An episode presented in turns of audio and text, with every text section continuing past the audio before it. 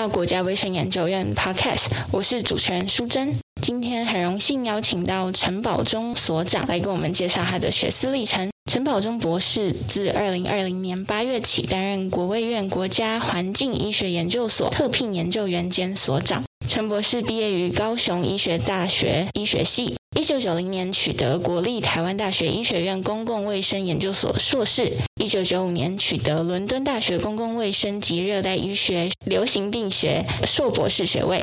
随后任教于国立台湾大学公共卫生学院，同时在台大医院职业医学部担任主治医师至今。陈博士研究专长主要为环境职业医学相关研究与药物流行病学研究分析，且致力于儿童出生世代研究以及社会环境研究。迄今共发表超过三百五十篇学术期刊论文，先后获得国立台湾大学教学研究服务各类奖项，更荣获二零一五年科技部杰出研究奖以及二零一八年劳动部国家职业安全卫生奖个人奉献奖。陈博士也致力于社会环境议题的推动。曾为台湾美国无线电公司污染案 （RCA） 事件担任专家证人近五十小时，获得胜诉，也参与台北市千水馆事件与龙山寺检炉的推动。陈博士在国内外学术社群担任要职。二零一一年与韩国及日本共同建立亚洲出生世代联盟，并担任首任主席。于二零一二至二零一八年担任国际职业卫生学会职场生殖危害科学委员会主席，并且为现任台湾公共卫生学会理事长。于二零二零年成功通过亚洲首例公共卫生师法。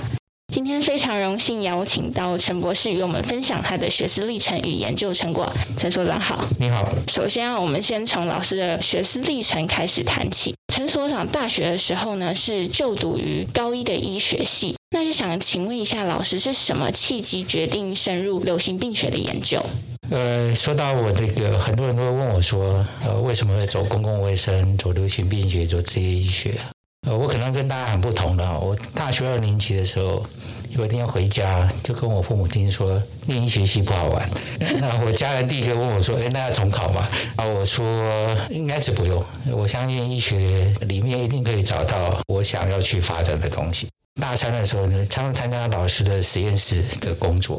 大五开始接触到公共卫生。所幸高一的医学系在那个年代很特别，我们的基础医学全部是台大的老师，所以我在高一上的医学系的公共卫生呢，所有的老师都是台大公卫老师啊。从现在大家知道的我们的副总统陈杰任老师啊、王龙德老师啊，啊，一直到这个其他的比较资深老师呢，我在大学就上过他们的课。啊，所以这是一个很特别的地方。可是那时候有点心动。可是事实上，到后来当兵完，我还是跟大家一样去申请住院医师。可是呢，在申请住院医师当中呢，就开始在回忆说：“哎，我真的要去当医师吗？”就开始挣扎，一直挣扎到那个二三月的时候，有一天就跟我，那时候是我的女朋友说：“你去把那个台大的那个硕士班的报名表寄给我，然后把书也寄给我，因为我那时候在澎湖当兵，然后我就报名就去考了，就走向公共卫生。”所以中间时常不断的挣扎，到目前为止，我的同学常常说，那个是我们全班最笨的一个，唯一没走临床的，就是我。应该说自己在医学当中，一直觉得说，除了当临床医师之外，还可以做什么？所以这个一直是我在成长过程一直在想的事情。那在公共卫生里面呢，我非常谢谢在台大的硕士班指导是王德教授。那王老师当然最主要他以职业医学为专长，可是他用的方法就是流行病学。所以我的印象非常深刻，就是说流行病学是一个公共卫生一个最基本的方法学。所以我一直觉得这个是一个非常非常重要的一个，你把它当方法当工具也好，我在探讨什么事情的时候，都需要这个的方法。因为指导教授的关系，那我又更加的把这个流行病学应用在这个环境职业医学的领域上面。所以老师其实也是受到王荣德老师的一个启发，这样子。那因为工位当中包含的领域其实非常的广泛，也是因为指导教授的关系，所以选择就是环境职业医学嘛。确实是哈，就是当然也是因缘际会了哈。我跟我太太啊，我们两个都是王德老师的学生，很少有夫妇同时指导教授啊。我别人怎么说，去把我的非常有兴趣的方法学、流行病学方法应用在环境职业医学领域，也就是目前持续这三十年来做做同一件事情。是，然后就怎么样把流行病学方法应用在这个领域上面。呃，如果这辈子有贵人，应该就是王宏德教授了哈，带领我走到这个领域里面，我还是再次的谢谢他。因为老师是在高一的医学毕业之后，然后进入到台大的公卫学院读硕士，之后又到伦敦大学公共卫生及热带医学继续读硕博士，等于说老师取得了两个硕士学位。不知道老师是什么样的考量，才觉得说再去到英国取得一个硕士学位之后，再继续攻读博士？应该回到我刚才前面提到说，没有想要接受临床住院医师训练，那时候的决定就是要走公共卫生。在走公共卫生的当下呢，我直接想到就是出国。我那时候并没有打算在台湾就读这个硕士学位，哦，只是在那个年代的申请出国哈，不像现在啊，只要 email 来 email 去，上网 download form 的，不是你要写信，然后附上邮资寄过去，然后再把 form 寄过来，然后用那个打字机打一打再寄过去。我在二月份才决定要。出国一定来不及，所以我后来那时候的想法就说：好，我就只要找到一个在台湾可以让我生活很规律的地方，有一段时间让我可以也可以同时了解公共卫生，所以我就去考试。可是我最终开始就是打算要出国进修。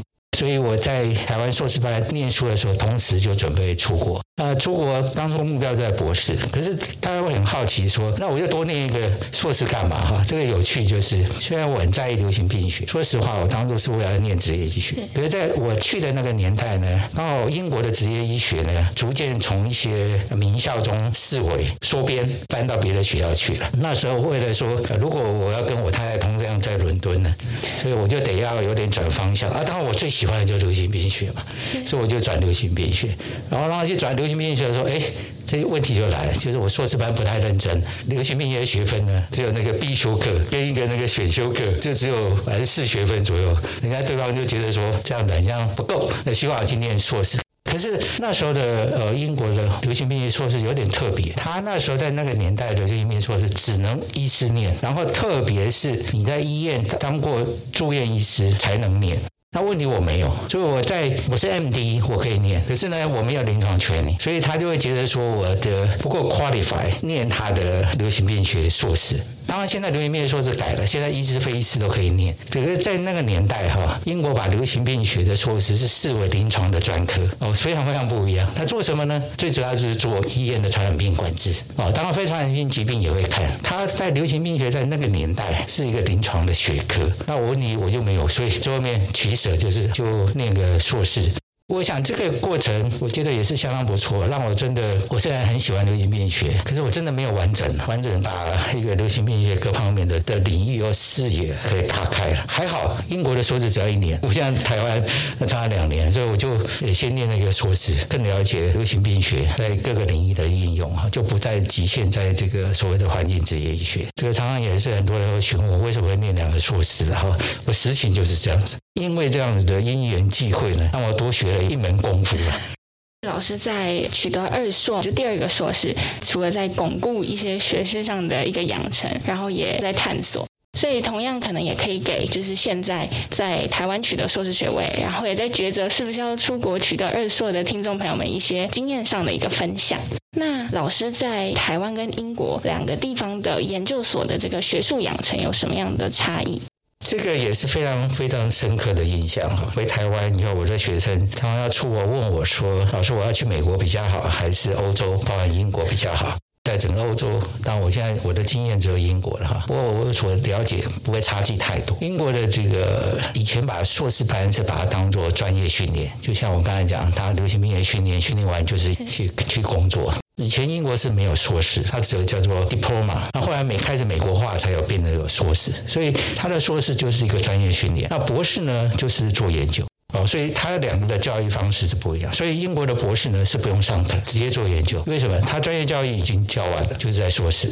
所以他的博士的训练，就会哎，那没上课要干嘛哈？他非常要求就是你要非常独立。你任何一个博士论文，你自己要能够去想题目，说服老师说我要做什么。老师永远不会给你答案，然后每个礼拜呢就跟老师 meeting。我说实在，我从这些的教育训练当中，你会发觉说，两小时的 meeting 啊，真正在谈专业啊，可能半小时到一小时，另外一小时都在谈生活、哲学，而不是科学，就是一种 attitude。当然有学者哈，我的想法是什么？表面上看起来闲话家常，不过这很有趣。你事后去想说，到底这样子的获得是什么？其实他就不断要培养你什么，很独立。老师不会告诉你答案，你要说服老师说我要做什么，我的理由是什么。老师会给你一些从旁去协助你，怎么样更 narrow、更 solid。所以我碰到几个国内啊，包括在我们自己台大，反正拿了这个书卷奖啊，在英国后来念博士都不顺利。为什么？台湾的训练比较像北美，就是你只要乖乖按照老师的要求去做就可以。所以台湾的教育训练跟北美要求是 teamwork。可是英国、欧洲人，他要求是非常 independent，独立去完成，甚至会，比如说，如果你要做实验，像我的同学，你要小到说你怎么样去买实验的这个耗材啊？英国不像台湾，随时很方便，可以找厂商来。你可能在事先他规划很好，如果你 order 错了，可能就要拖了一个月，很没有效率的地方。可是事实上什么？他所有事情呢？从小的教育训练什么？就是要 plan，你要规划。当然，规划之下一定要有应变。所以从头到尾其实很要求什么？你不见得做的题目要多大多伟大，可是一定要是原创、独立完成，这个最重要。然后当然最后面毕业条件是什么？就是你有一些新的 knowledge。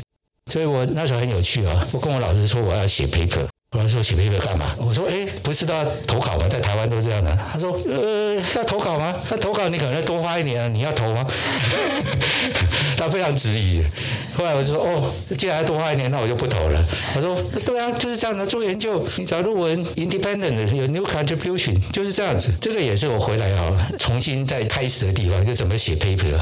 所以他的教育训练只是要求很独立完成非常原创的东西，多大多小都不重要。可是你可以告诉我一个好的故事，也不用发表论文就可以毕业。所以这个跟我们现在比较在台湾的训练是比较北美的不太一样。所以后来我的学生来问我说去哪里，我都会看他。他是一个呃比较叛逆、很独立、不喜欢在意那个成绩的。我说哦，那可以去欧洲。如果你是那种非常乖巧、非常听话的啊，那最好去北美。明显的，我大概最深刻、最深刻就是两边的学术，呃，至少跟国内的训练的方式啊，非常非常大的不同。当然，只是比例的差别，不是绝对的分野。所以老师其实后来在，比如说在指导学生啦，或者学生比较像是因材施教的建议他往呃未来的方向，应该往呃比较像是欧洲还是往呃北美这样的一个路线走，这样子。是的。先前有提到，所长主要是以流行病学的研究方法，然后研究的范围涵盖了临床的研究、环境与职业医学，还有妇女生育，还有儿童健康。那所长也一直致力于儿童出生世代的研究，还有社会环境的研究。在二零一一年，跟韩国还有日本共同建立了亚洲出生世代联盟，简称 BICA，并担任首任主席。那首先想要先请所长跟我们介绍出生世代的研。研究是什么？我想那个出生世代研究对不少人是很陌生的哈。可是这个也是在我在英国求学的过程呢，觉得一个对我来讲冲击蛮大的。我的出生世代研究 birth cohort 到底它的重要性在哪里？我昨天刚好在这个搜寻一些东西，就看说全世界第一个 birth cohort 在一九四六年就成立了。那这个计划还在不在？在去年庆祝七十五周年。当初一九四六年出生的小孩，现在已经七十五岁了。你可以想象啊，不管在讨论生物医学或讨论社会的环境，一个人从出生到了七十五岁，他的变化有什么？然后这个第一个 cohort 呢，当然英国不止这个 cohort，它大概每十年都会有第一个 birth cohort 呢。它实际上接续会有做这个第一个一九四六年出生那群小孩，大概一万四千多个人，不过实际追踪大概只有呃四千多位。他不断的追踪，甚至做了他第二代的 study，第三代的 study，通通在做。对于我们在台湾，我们去他那边啊，就非常震撼。什么研究可以持续这么久啊？你真的很难，非常非常的讶异哈。一个，你站在这种 operation 就是群体，这种群体的长期的观察，在那个年代没有什么 omics，没有什么什么体学，什么很准确的测量。可是他至少靠这些所谓的社会学的这些观察啊，去去看到说这个不管是健康跟疾病的演变啊，在不同的年纪上面，所以对我来讲是一个非常震撼。回国以后呢，一直想要做，那当然经费一定是最大的问题嘛，所以不见得是可行。我因缘际会在二零零三年，还有国民健康署，以前叫国民健康局，开始想要做这个 school study，也就是出生世代研究。我还为了这件事情特别去找那个那时候国建局的长官啊游说要怎么做这样。他后来说，哎，陈老师，你你来给我们一个演讲啊，看你演讲完能不能说服我。因为他们原来想的出生世代呢，只是做一个口塞型的出生完，然后看看他状态，问完就好了。可是我的我的期待的出生世代，就像刚才讲的，因为我追到七十五岁，我就准备了全球有关出生世代的研究，讲他的这些的研究，他对日后不管在公共卫生，甚至临床，特别在小儿科的感染改变了哪些东西，它的影响不绝对不只是群体的公共卫生，更重要的是临床的感染的修正。呃，讲完他们都就觉得同意，同意说真的要做。不过当然，说实在我还是有点遗憾的，因为到目前为止，在全球哈做的最好、最广泛，有结合所谓的生物检体，大概首推这个北欧国家丹麦跟挪威，在这个两千年前后呢，各收了十万个小孩。而且通通收检体，大家可以想象，十万个小孩个性，在我们领域里面都很清楚啊。在那发表 paper 太多了就不用算了，多到不用算哦。所以我刚才讲的几个研究都不用去算。然后北美美国也想做，可是美国做不废了，这个很有趣哈。反正最有钱的国家废了。其实有很多的因素，比如说它的地广，其实不容易。然后他们并没有所谓的很好的追踪系统，所以呃反而北美没成功。可是，在日本、韩国呢，也各收了十万。所以亚洲有两个成功的。所以我常常被我刚刚不是讲说，我跟日韩成立这个亚洲出生世代联盟吗？像我举一个韩国的例子啊，当初呢，那个我们跟韩国的 PI 呢，就说，哎，我们几个国家哈配合他一起去他们的环保署去游说，说做 Buzzcover，都帮忙他去那个他们的环保署去游说官员。结果呢，搞老半天，说明是他们两个国家成功，台湾到现在还没有，因为我们的规模很小，特别是我们现在台湾出生世代的规模，或者是收钱体的规模都很小，可是日韩都成功了。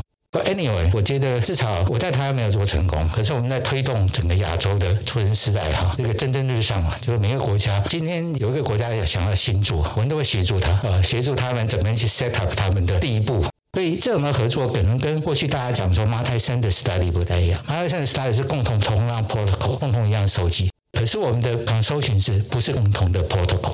而是大家都不同的时间点、不同的 protocol 在执行啊。可是呢，彼此的推动其实互相帮忙非常非常的大。也就是说，我一直认为亚洲要有自己的 Buzzcode，不能只有欧美的啊。因为亚洲有亚洲的特色，亚洲有亚洲的环境，亚洲亚洲的不同的基因背景，所有都不同，为什么只能靠欧美国家的 study 呢？那时候我们开始在推动的时候，一个最主要的根据就是亚洲要自己这个区域的 study，不见得是共同，可是呢，为彼此呢的鼓励呢，推动呢，会让每一个国家的出生世代呢都越做越好，这是我们的期待。老师刚刚有提到说，台湾相比于日韩来说，台湾的出生世代样本嘛，是不是相对来说比较少？那可不可以给我们透露一下，大概日韩大概是十万以上，那台湾大概是什么样的数目？在台湾，在我们那个江东亮老师，好，就是我们工卫学院的前院长，他负责的部分呢，只做问卷的收集，大概收了呃两万多人，两万多人以台湾来讲的规模是很大。不过呢，毕竟就是没有简体。为什么我说简体很重要？哈，今天我们讲大数据，接着说只要大数据之下，简体人就不用了。其实不是，数据本身会自己说话吧？哈，可是不能说话是什么？它的基因。我们很多的环境的污染，像化学物质，你完全问不出来。今天你可以问说他，你一天抽几根烟？可以，要问就讲，对不对？可能要大数据啊。可是你今天说，到底污染的身体体内有多少的重金属污染？什么样的金属？问就问不出来啊。所以呃，我们常常谈大数据，一定有它的重要性。可是呢，有一部分呢，一定要有简体的收集。可是那个简体呢，又跟医院不一样。人家说，哎，医院也可以收集，哎，医院就生病了嘛。我们今天要谈到公共卫生要做 prevention，一定要有一群是没有生病的嘛，的长期观察嘛。所以我们手边一直在尝试。我自己的第一个有简体的，事实上只有四百八十六个。多跟各位讲，我中来只有四百八十六个。我采用那个我们台湾的那个中小企业的精神啊，他跑得比人家快。所以我 always 在想，new hypothesis，只要跑得比较快呢，就让人家追。所以我中来规模很小，可是 always 在思考这个 new hypothesis 的方式。所以我在全亚洲目前呢，有三十一个 cohort 来自这个十六个国家。我的 cohort 最小，可是我们还是常常在扮演这个 leading 的角色。嗯，是什么？跑得快，跑得快，跑得快是我的策略。为什么？我没有很大的资源去做很有规模、很完整的 study。所以目前为止，除了我的之外，实际上国内还有几位老师都在做这个小规模。那我也开始想办法去整合、整合这些不同的台湾比较小规模的出生世代。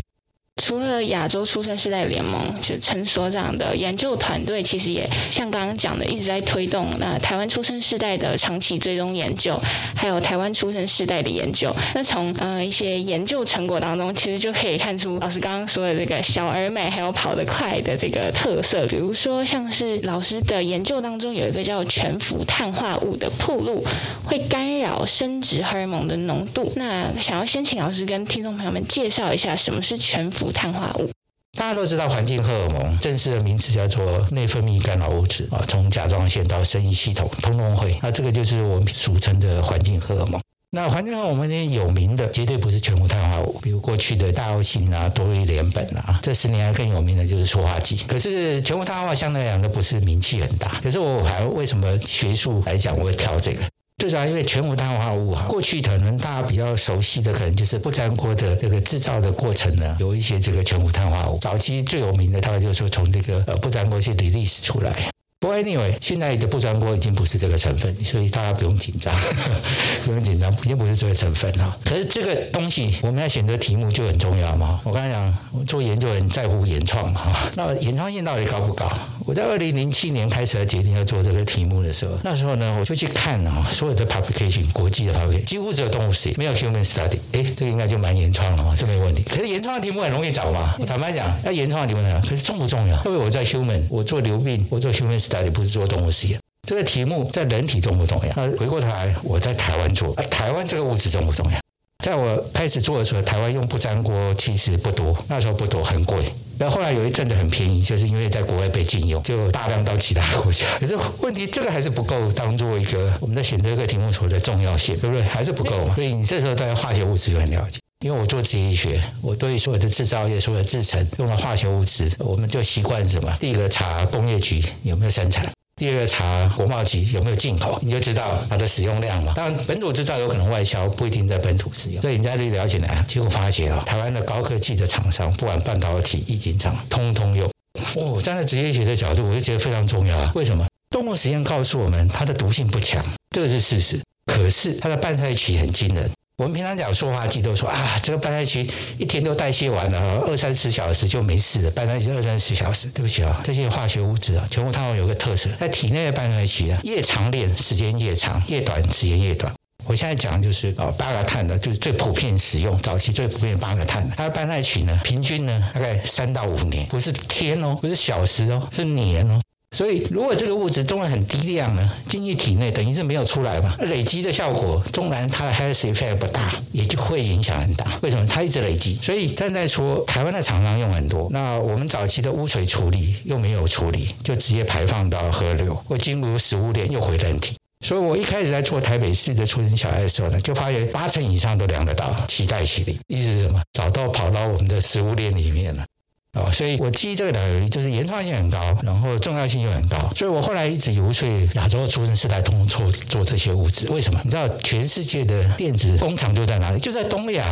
你怎么可以等欧美的 study 呢？全部大家我简简单来讲，它就是一个内分泌干扰物质，就是环境荷尔蒙，它会干扰。所以我在研究里面，不管会干扰到甲状腺，小孩子一出生会影响甲状腺，长大以后呢会影响他的这个生殖荷尔蒙。其实不止一个比较麻烦的地方，就是说它是一个全身性的，它不只是影响内分泌，影响这个过敏性疾病，影响到这个小孩子的儿童神经行为的发展，影响到这个小孩子的这代谢症候群。其实它是一个全身性。为什么？我们身体里面的，我们在讲说这个女性荷尔蒙的的 receptor，或是男性荷尔蒙 receptor，其实我们的分布不只是在生育系统，连大脑都有，连心脏都有，只是它的什么 function 我们不太清楚。有 receptor 就会跟这些化学物质结合，就会产生干扰啊，所以叫为什么叫内分泌干扰物质？所以听起来有点悬，有点炫。可是呢，简单来讲，它就是环境荷尔蒙。然后我特别去挑了一个大家不熟悉的环境荷尔蒙啊。不过现在证明，呃，事实上是很重要，就是它很多特质，就是拌在一起太长，长到这个大家不可思议，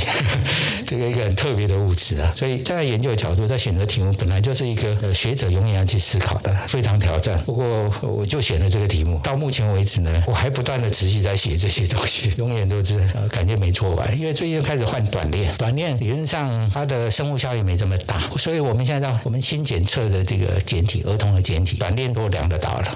不过到目前为止，短链看起来是还好，也就是说，我们用长链，当然以制造的业来讲，你要开始换成毒性比较低的嘛，啊，这是一个很正向的。我相信这也是我们的研究，呃，长期的推动，配合国际的法规啊，我们台湾的环保署也修改的法规，又开始禁用这些东西。那我们台湾的这个半导体协会或者台积电，其实都非常努力的在改善，一直想用替代的方法，从长链换成短链，一直都在进行。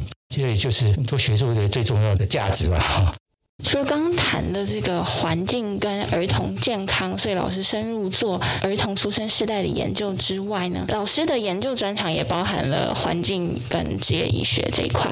那我想，对于公共卫生环职卫领域有点了解的朋友们，都会听过台湾美国无线电公司污染案，就是 RCA 事件。那陈所长在二零一二年到二零一三年间呢，担任专家证人将近五十个小时。并获得胜诉。那这边可以先跟听众朋友们前情提要一下，RCA 事件呢是目前台湾历史上最严重的工业污染案。台湾美国无线电公司一九七零年来台湾设厂，那主要生产的是电子跟家电产品。一九九二年关厂之后遭披露，生产的过程违法的使用有毒的有机溶剂，导致很多的员工啊罹癌。那这个是台湾司法史上前所未有的一个案件。大概有上千位的员工跟邻近的居民呢，因为罹癌或是其他的病情，向这个业者求偿。那这官司呢，缠讼了二十多年。那老师是作为专家证人出庭作证这样子，然后获得胜诉。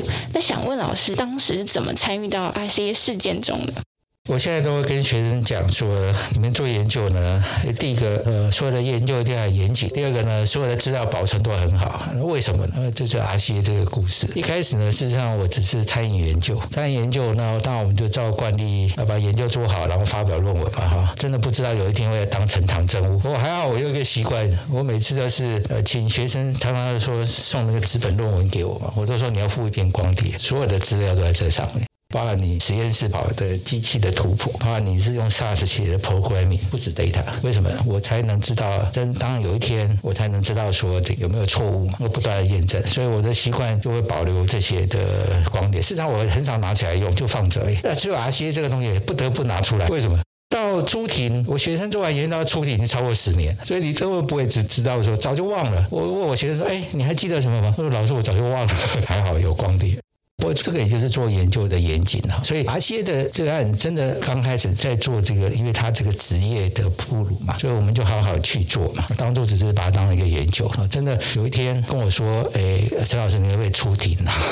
因为算来算去呢，因为你的呃论文最相关的 啊。不过我要先说明，实际上出庭不止我一个人，我们整个学院的老师有出庭的其实不少，印象中大概四五个老师啊。只是呃我的部分可能就是一个阿些里面最重要的事情就是因果关系，因果关系就是让法官接受在多重的有机污染物哈混合在一起对健康的影响。这个这种的 study 基本上没有？为什么？他们都是多单一污染物嘛？我单一有机溶剂对什么疾病嘛？问题它是一个多重的，多重的怎么样去说服法官相信多重的这个有机化学物质呢合并在一起它产生的健康效益啊？那这种的呃流病的研究在国际上也很少，所以呢就要花一些功夫了。所以当初呢，律师团也跟我讲说：“哎，张老师，只要只要出庭这个四天就好了，是吧？”我听起来哦还不错，这四天啊，因为搞老半天终于变成七天了。因为什么？因为我一直回应回应的呢，对方律师团也会一直质疑嘛，哈，我要再回复嘛，就越拖越长，越拖越长，一不小心就变变成七个整天了。啊，惯例是早上去三小时，下午三小时，中间会休息。然后呢，常常因为问不完，所以常常五点又会继续延，会稍微延长一点啊。所以所以有的那个律师团有一个律师帮我。说张老师，你这个笔录完全是公开的，你可以去查。为什么所有的法庭作证的旁边有打字人逐字稿，然后我每问完他，我都会去看那个。他问我说：“哎，这有没有打错？要不要修改？”就像庭上的这个问法，我倒是从来没有去算过我到了多少的字数了。不过那个律师跟我说：“老师，你大概从头到尾已经快五十小时的法庭记录，因为都有录影、录音、有文字档，都是公开的。”所以对我来讲是一个很很大的挑战，所以我大概是所有的作证的老师里面出庭最久也最关键就是那个因果关系的判定。那第二个呢就是时效性，我们时序是讲流行病学这个破路要在这个疾病的前面，可是时效性是什么？法律追溯期，法律追溯期这么久以前的早要过了嘛，对不对？过了法律追溯期了嘛。所以呢，在第一个判决出来的时候，我的名字前前后后被提很多次，为什么？它的时效性就从我出庭作证开始，所有的劳工才知道这个有危害，开始追溯。所以你要追，就从我开始作证那天开始，那接下来十年可以追。这个也很有趣啊，新的法庭见解。他说以前不知道，那现在开始知道，是从我的处理，所以并不是只是我的出庭作证啊，只是说那个我的前前后在这个判决书上面被引用的最多啊。然后在判定说到底是什么癌症才算，什么癌症不算，也几乎都是根据我的报告，所以非常的那个特别了。也因为这样子呢，大家一起共同的努力呢，总算这个在我们的现在所谓的一军呢，哈，一军的这个最大的部分呢，已经判决，而且这群人也拿到赔偿。所以更重要就是说，呃，我们台湾的这个劳动部的做法，只要有法庭的判决呢，就自动直接视为是职业病，所以他同时也拿到劳保的补偿。所以你一看我们的台湾职业性癌症啊，基本上大部分都是因为 RCA 案子而获得诊断、获得赔偿，因为真的其他的就很难。这个就是 RCA 在做因果判定的时候非常非常困难、非常非常挑战。我们怎么样去让这个法官相信嘛？哈，这是真的是很难的，跨领域啊，不同行。我我最深刻的印象就是最后一天出庭作证完的时候，这审判长突然问我说：“陈老师，你有没有什么这个最后面给我们的建议啊？或者什么意见，或者是什么回馈的？”我说：“审判长，我当。”概最想要做一件事情了，就回来台大在法律学院开流行病学。不过，不过回过头来，这句话讲了这么久，从来没有实现过来，因为大家都太忙。不过这个这个也有趣的哈，我们讲因果关系，法律也很讲因果关系。可是我们的因果关系，我们的流行病因果关系很多 based on 什么 probability 几率。可是，在法律的眼光里面，就是全有全无啊，你有罪没罪就这样子，没有中间的。我想这个是最大的差距。大家都讲因果关系，可是这判定的方式真的是还是很明显的差。当然，我们应用很多国际案例去说服法官，也就是说，要说服法官最难的是什么？你相信 probability 吗？在你的因果关系判定上面，所以这个是一个很大的突破。因为以前他们就是全有全无。可是，在这种疾病的判定，我相信我们纵然 paper 发表，我也没办法说百分之百。可是，这就是法律跟流行病学最大的差异，也是我们在推动这个 RCA 的案子的里面一个最大的挑战，非常困难去说服的游说的过程。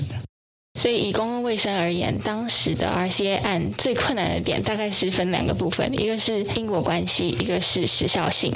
刚刚所长也有提到说，在法律上面对于这个疾病判定，好像有了一个不同的层次跟不同的一个里程碑，是在 RCA 案件之后开始建立的。那能不能请老师跟我们就是再具体一点说一下，在 RCA 案之后呢，我们关于职业卫生是不是有更被重视，或是说对于职业病的判定方式有什么样的一个确立？因为过去我们在门诊，我到现在还是有看门诊。门诊我们在做职业病的判定，基本上是根据什么？个人，我用个人的资料来判定他的因果，就是没有呃，还是有 probability 概念在里面，可是纯粹以个人个人的资料。比如说，我第第一个，我们一定会看他有没有有没有疾病嘛的存在嘛，这是一定要有客观的证据嘛。那第二个呢，一定要曝露的证据。那曝露证据常常是最挑战的哈，像比如说以癌症来讲，都时间很久，嗯，十年。甚至像失眠超过三十年都有可能哈，所以变成你找不到以前的哺乳证据啊。特别像阿西的案子，它是有机溶剂，有机溶剂体内不会留存什么，几乎都代谢完了，你根本的无从查起。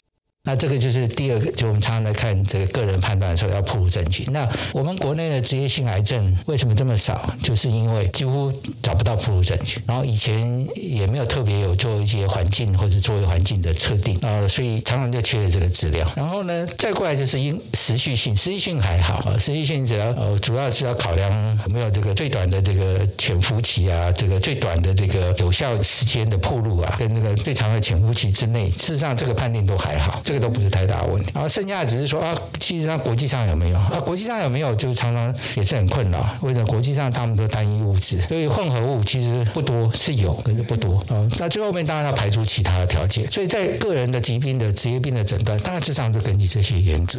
可是呢，我们这个 RCA 案子呢，开始采用什么群体？而不是看一个人一个人，因为什么一个人一个人，你为什么做资料找不到，通通不会被认定？这个很不得已的，就是我们在做职业病诊断，原则上我们尽量在临床上，在医院，在门诊，我们就做确立他的职业病。可是呢，RCA 就没办法，因为你找不到任何的暴露的可靠的资料，所以变成说你一定要看群体的发生的几率。所以这个也是台湾目前的法规上面，就是说我们的你符合职业病的认定的原则，你就直接做个人就就结束了。那台湾还是保留说你可以用。诉讼、民法诉讼进行进行诉讼，这个是一直都是还保留着。那所以 RCA 后来就是不得已走到这个诉讼诉讼这方面。为什么？他无法做个人认定，也就个人认定到门诊我也没办法下下说他是职业性癌症啊，没办法，所以走了诉讼。那这个就是一个我们成长的过程。当然，可是到目前为止说，我们这些的在诉讼的过程采用的新法官采用新的见解，怎么样 apply 到未来在这个职业病认定上面？其实我们现有的法规并没有在更动。也就是说，你未来走到这种群体的职业性的疾病的这个认定呢，目前还是得用诉讼的方法。我们的并没有在我们的这个人认定的部分呢有所改变。那有一天会不会发展出来一个整个群体的 data 去认定说一群人得到的疾病是不是职业性癌症？这个还有段距离。为什么国际上也没有？哦，只是我们的台湾的法院其实还走的在国际上还蛮蛮前进的。当然，它也有一些国际的案例的哈，有些国家会采用，有些国家不采用啊。这个还是有点还是有差异。所以至少我我觉得我们的 RCA 的所有的这个专家学者哈，我们的共同或是律师团或者学者，我们的共同的理念实际上是什么？就是我我们台湾的企业界，我们常常讲说企业社会责任。企业社会责任，当然很多人有做各各式各样的所谓企业社会责任嘛，哦，包括现在学校也有吧，有一些对 ESR 哈。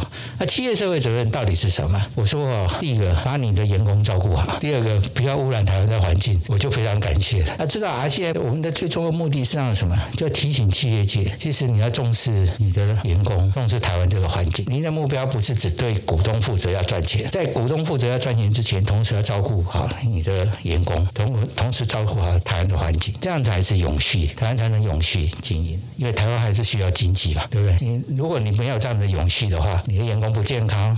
制造很多污染，那最后面还是大家要承受啊，那只是少数人获利而已。对整个台湾讲，实际上是失败的。那现在目的大概不会是说立即在职业病诊断有点改变，可是我们希望让企业界呢更重视工作职场的安全卫生，你要照顾好你的员工，照顾好台湾的环境，这是我们现阶段我觉得可以达到的目标。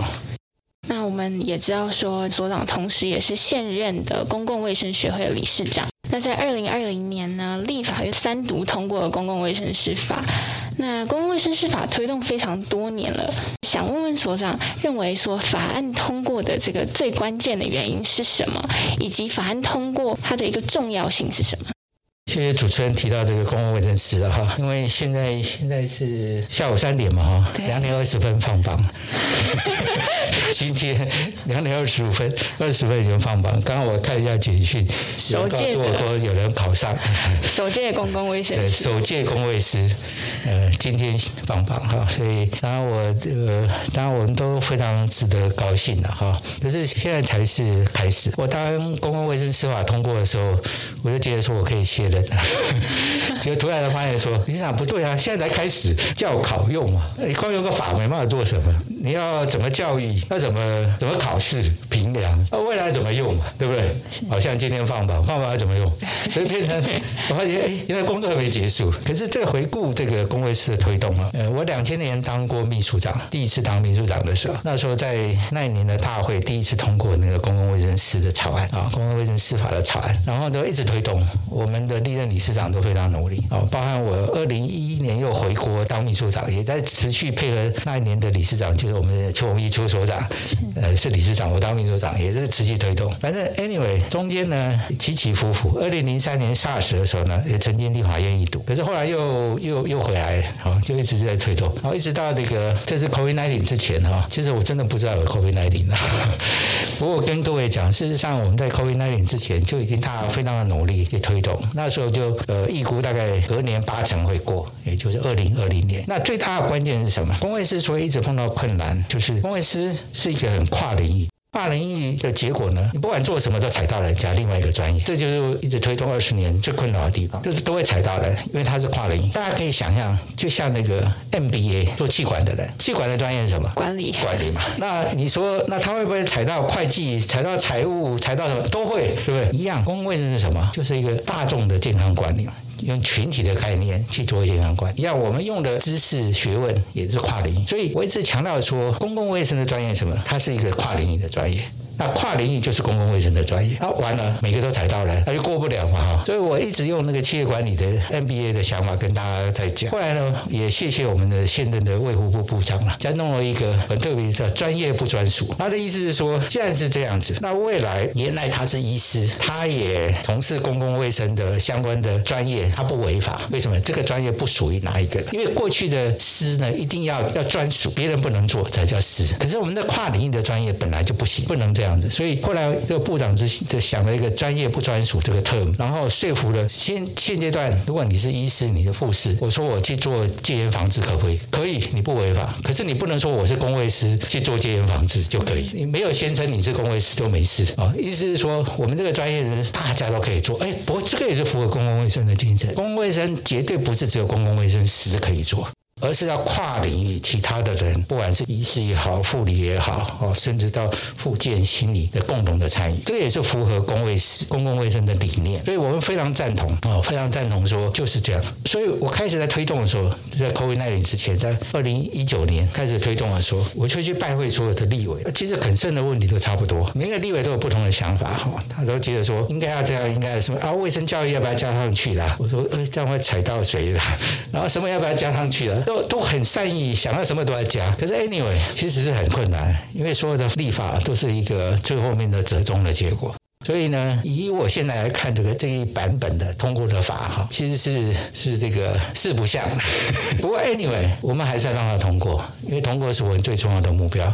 以后要怎么改再改，所以这个是一个妥协下的产物。至少让这个法在两千年哦，当然常常的人家跟我说，哎，这 COVID-19 有没有帮忙？我说绝对有。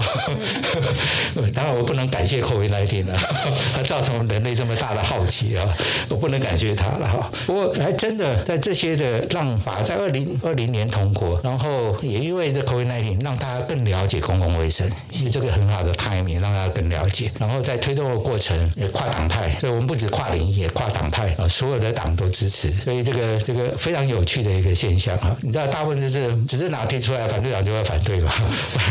那在野的提出来，执政党就会反对嘛。那最后这个是四党都同意，共同的通过的。所以真的，它有它的难度。可是我们现现在才真正要开始啊，包含今天开始放榜，放榜才开始哈。所以我们真的非常感谢这个，不管是历任的李监事、理事长哈、秘书长这各位理监事，还有各校。的系主任，还有这个我们的卫福部的协助了哈，所以我们预计在这礼拜六会召开记者会，部长也答应出席了。其实我们还蛮期待的。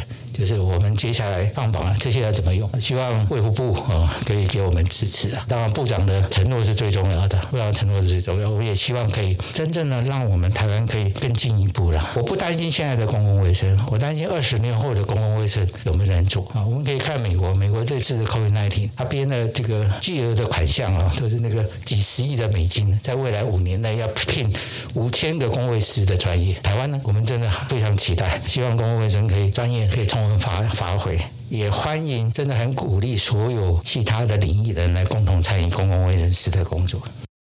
所长呢是在二零二零年任期内呢，帮我们呃参与了这个公共卫生师法的推动。那也是同年呢，在二零二零年，陈所长加入到国卫院的。那能不能先跟我们聊聊，说是什么契机让所长加入到国卫院？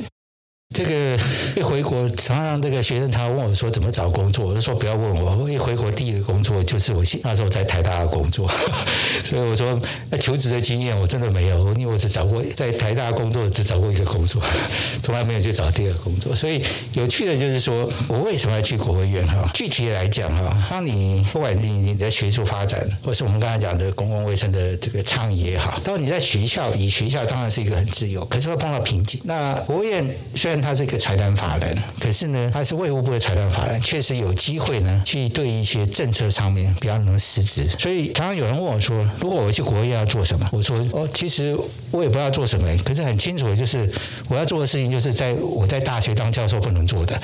如果在大家能做的，我就不要做。我希望他想要建立不同的平台去解决台湾不管是环境或职业的疾病。那这个平台不见得只有我们国院的 PI 可以做，我们还是结合国内不同呃学者专家，就比如说其他学校或者研究机构的学者专家，就共同来解决台湾的环境的问题，或者是职业的疾病。那其实这应该，如果我有任何的起心动念啊，说想去国院啊，大概是最重要的理由了。最重要的理由就是为什么值得我去了啊？我常常讲说，如果我还是来了国院，可是我做的事情还是跟学校一样，那我就不要去了嘛，对不对？那我去，当然我有自己对自己的期望，因为真的是学想要做一点事情，可以可以解决我们国内不管是环境或者是呃职业卫生上的一些议题。可以请老师跟我们介绍一下国卫院的环境医学研究所具体是在做什么样的事情？这个环境议题就包山包海嘛哈，除了基因之外就是环境嘛。不过这也有趣的，这不可能嘛，我不可能什么都做嘛哈，这也是事实。所以我们大概都是很立即的去面对国内的一些争议的哈。以最近来讲，其实我们大概最重要的议题还是在这个空气污染嘛。哦，我想这个大家都非常关心，也知道它的这个风险，所以这个是立即要去解决的。所以我们在这段时间做了很多的空气污染。啊，当然另外一个议题就是食食品安全，这个这两大，我常常讲说这个。其实环境医学研究在做什么？就是做食衣住行医的。我们要怎么样去协助政府去订定不同的标准啊？然后这个标准呢，可以落实执行，可以减少的所有的这个污染，不管是这个今天讲的空气污染，或者是食品安全的一些污染。Anyway，这听起来好像都不是学术的东西嘛？没错，我们真的是在回答生活上面一个很重要的，也就是在政策上面很重要的事情。可是我们用的是科学的方法，所以在深入来讲，事实上我们在做什么？刚刚讲前面讲过，内分泌干扰物质，它可能进入食，对不对？然后今天可能是重金属，它可能进入死路，也可能进入这个所谓这个现在大家都知道 P 二点五在 particle 上面的重金属啊，进入呼吸，我们很多这个挥发性有机溶剂，有很多的这样这个燃烧以后产生的多胺芳香烃，那这个就是我们的学术研究要去测量。所以我们做什么？其实我们的专长就是在研究所有的暴露体哦。现在讲基因体，对于环境医学来讲，我们很独特的东西叫暴露体。暴露体什么？就多重物质。我刚才前面不管讲环境荷尔蒙到重金属到挥发性有机溶剂到任何的这个燃烧的物质啊，任何的污染物，我们怎么样去看这个多重物质的影响？那当然很重要的是要看到它基因背景啊。有人很易感，有人就不会。所以今天你有跟我说，哎，有人老烟枪一辈子好好没得肺癌，没错。可是你要知道，很很多人并没有这些的基因背景啊，他只要一些的暴露，他就会导致肺癌。所以我们要去解决什么？可能就是不同人的医学可是不一样，不同的地点可能不一样。所以利用这些学术研究呢，常常想要去发展呢，以精准医学来讲，就是个人化；以我们来讲，就是因地制宜。因为不同地区的同样都是 P 二点五，可能成分不同，因为它来源不同，产生的健康效应不同。哦，同一浓度可是不能比。那这个就是我们要去解决。所以我们从精准医学讲的因人不同，也就是所谓个人的这基因背景，到我们这个以环境关系什么，这个因地制宜，我怎么去发展出来不同地方的的介入的方法，可以减少些疾病啊？这个整体来讲，我现在自从我去了国院以后呢，我就给它新的名字，叫做精准环境医学。所以我们比较强调是暴露体，可是也别忘了我们每个人的基因的背景，所以全部要结合在一起。那这个就是精准环境医学的目的。我想，精准环境医学可能也跟环医所自一百一十年度起开始建构的人体生物监测平台是有关系的。那可以先请老师跟我们介绍一下人体生物监测的一个重要性跟应用。因为人体生物监测这个 term 是英文翻译过来的哈，就 human biomonitoring。不过说在翻译成这个中文，并不是再直接可以了解啊，所以不是一个很好的翻译的哈。不过因为到英文的翻译就是人体生物监测哈，当然可能更好的，也许就是什么这个精准环境健康的测量的意思是一样的哈。所以我们强调就是说，我们刚刚知道污染物进入空气、进入食品，我们都会去检测、监测这些东西。可是到底多少跑到人体，我们不知道。那过去我们会。测量呃，空气污染监测站会告诉我说，呃，我要测这个 PM 二点五浓度，我要测这个 NO2，要测这个五脏臭氧，要测一氧化碳，测啊。Anyway，你不可能所有测，为什么？空气中太多物质，我们当然基本上是没测。可是我们更在意的是说，多少跑入人体，不管进入呼吸、进入食物、进入皮肤吸收，多少跑入人体才是我们关键。所以我们这个目标是什么？过去的用环境监测有很多，可是呢，就很少去监测人体里面的污染物。那这个为什么重要呢？我昨天也跟国际研署的副组长还在沟通这个，因为我已经推动了好几年了。其实只要谈到这个，大家都要非常 hesitate。因为什么？我们台湾已经被民众已经被教育成什么都要零检出、零确诊、零危害、零灾害、零死亡。可是你相信吗？不可能，没有零这回事，而是看你怎么检测。哦，所以我未来认为说，通过人体生物监测呢，正在慢慢教育民众说，没有零检出这回事情，也就是只有 probability，多少人暴露在多少的浓度以下是安全。我们在意的是这个，而不是零。零真的是骗人的，或是说吧，也不要说骗人了，是一个理想，我们追求的目标，可是不可能达成啊。所以人体生物监测目的的时候，我在测量，利用血液也好，尿液也好，任何生物检体，我就测量里面的所有的污染的物质，我去建立一个常模，也就是国内。所以我的我们的做法是什么？就是配合营养流行病学调查，每一年的四十个乡镇，每个乡镇大概会抽五十个到六十个人，当然是全年龄，从小到大啊，按照性别、年龄别、都市化程度去抽样。他一年大概抽两千个人，然后去建立这个常模。哦，今天比如说我们塑化剂有可能零吗？没有，我相信每个人身上都量得到。可是一定有意义吗？不见得。所以我至少要有个常模，我知道说全台湾的代表性样本，它在不同的塑化剂的浓度的分布是什么。那你今天来了个门诊，告诉我说拿了这检查报告你有。塑化剂，那我会先拿给你看说台湾的浓度分布是怎么样，你大概是占多少 percent 啊？为什么？它都不是临床意义，不是有病没病。那哎，如果你你在九十五 percent 以上，当然要要检讨你生活上面 有没有什么特殊的生活习惯、特殊的铺路嘛。啊，如果你是哦都在五十以下 media 以下，其实也没什么太在意，因为不可能有零啊。所以这种的会让民众呢更能够接受，而不要告诉他好像检出来就有问题。因为我跟背景直接比较，那我之前看。病在门诊呢，都是拿美国的来比，可是就是没有台湾的。那我们不同的族群，基因背景就不同嘛，它安全直接的不同嘛，所以你直接拿国外来比不是好事。所以这个就是我开始在建立建立国内的的常模。所以未来今天有一个工业区旁边的居民，他检某一个人他检测出来什么，那我就会告诉他这个可能的这些的检测的意义是什么，你浓度高还是不高，那可能的来源是什么？呃，不是检测出来通通是工业区的污染，为什么？我们的经验告诉我们啊，其实工业区的周边呢，以重金属来讲，有些会高，就是看那个工业区生产什么，因为使用什么，它某些浓度会高。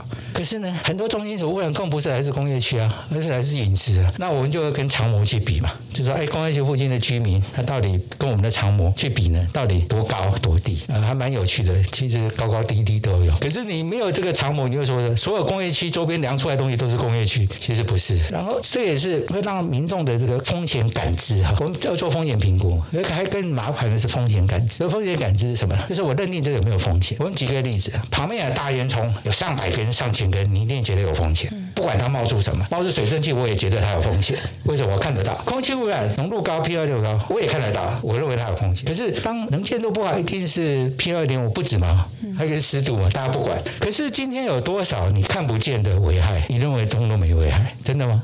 不是，而是什么？没有感受它的它的危害，因为你看不到。所以这种人体生物监测也真正能回答说民众说，我们在做环境的这个风险，不是你不是所有的民众根据我的风险的感知的认定就可以判定，太多没办法判定。我们刚才讲环境荷尔蒙，环境荷尔蒙的特色，我直接的讲，以前我们所有的环境污染物哈，大部分都是什么？社经背景比较低，污染物比较高嘛哈，不管是抽烟习惯也好，他的工作也好，他的周边环境也好都比较糟。可是环境荷尔蒙。很特别，社经背社经背景越高，浓度越高。为什么？跟它使用的东西有关，就在你身边。可是你没有觉得它危害，所以只有透过这种人体生物监测，我们才能真正彻底了解我那真正的环境的风险在哪，而不是纯粹凭我们自己的感觉、我们自己的感知去走。所以，当然我知道这个是很长期的挑战。对对，很多人讲说啊，我就不测就好了嘛。为啥零？那零检出最简单的就就不要测嘛。可是这是好事吗？不是，倒不如去测了。然后我们也可以长期观察说我们的政策。的介入，比如今天我们做了什么交通的改善，我们做了汽机车的改善、引擎的改善，P 二点我看到下降，对不对？可是我在体内的重金属有没有下降？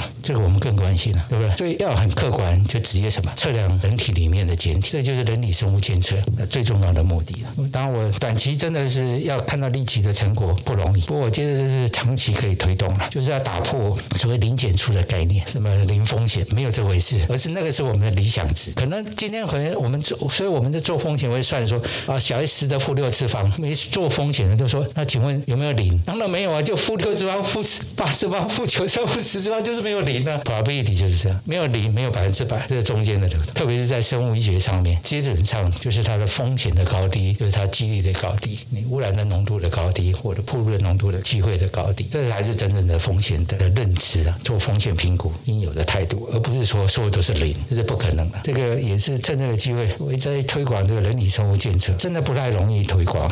老师刚刚提到了。环医所对于未来的这个发展可能会有了一些规划。那最后呢，想要请所长勉励，对于有志从事公共卫生领域研究的这些年轻听众们，有什么样的建议？当我自己刚刚前面也提过嘛，哈，一辈子从事公共卫生，虽然我现在也在看门诊，也也做了一些临床的哈，也不是完全没有了哈。可是我一直觉得说，医学跟公卫事实上是一个做可以做很好的连接啊，做很好的连接。所以，所以今天你不管是专长是公共卫生，或者专长是医学，专长是药学，其实都可以做公共卫生。我觉得我到目前为止觉得，如果最大的差异哈，还是走回公共卫生。公共卫生就是。在解决群体的问题，也就是说，你今天不是诊断一个病人，解决一个病人，解决一个家庭的问题，而是解决一个群体、一群人啊。像牙医来讲，至少不是所有人，可是有上千人。以环境这个观点也是一样，我今天不是只有诊断的疾病，然后解决这群人，我应该想要帮助更多的群体。比如说，我们泛用化学物质，我是不是可以让整个的塑化剂的浓度在国人的体内整个往左移，整个浓度下降，那自然疾病就会减少甚至消失？为什么？你没有极端高的，那这个就是真的是公共卫生的精神。也就是公共卫生，我觉得一直从我学生到现在一直非常吸引我，就是他不是处理一个人的问题，他要去去处理很多人的问题。当然，这是一个很大的挑战，因为你要很好的科学的证据，还要透过这个游说，去说服政府的政策啊。当然，特别是环境来讲，啊，说服的政政府的政策去制定一些标准，去做一些管制啊。那这个这个事实上是议题永远做不完的，所以你也不用担心题目会做完。因为学术有趣的东西就是，当你解决一个问题，你就发现更多的问题，那这就是学术。所以你对于这些，有人问我说，我到底到现在是喜欢看病还是喜欢做研究了？呃，我说实在，我我比较喜欢去解决还没有确定或是未知的议题。对已知的议题，我很佩服那些医疗人员呢，好好去照顾那些生病的人跟他的家人，我非常的佩服。可是我个人的兴趣呢，就是真的很倾向哦，去找出一些未知的东西，去解决它哦。所以这个就是，如果你在走到公共卫生，走到群体健康，我相信最足以让吸引人，至少是对我来讲。所以未来如果大家有什么，不管是哪一个背景的啊，只要有兴趣在往这个方向解决人类新的，找出新的问题去解决它，我想这个就是我的最大的成就。也希望未来有一些年轻的人呢，觉得对你来讲也是一个兴趣，也可以让你有工作上呢也会有成就感。这样一个好的兴趣跟你的工作能结合，大概是你人生最高兴的事情。今天非常荣幸可以邀请到陈宝忠所长跟我们分享他的学思历程，以及介绍国卫院环境医学研究所当前跟未来的规划。今天的访谈中，所长丰富的学术研究经历，让我们听到了学术研究成果转移到政策的推动还有应用，也让我们了解环境职业卫生与群体健康密不可分之处。最后，也感谢所长对于我们公卫人的勉励。感谢您的收听，我们下一集国卫院 Podcast 见。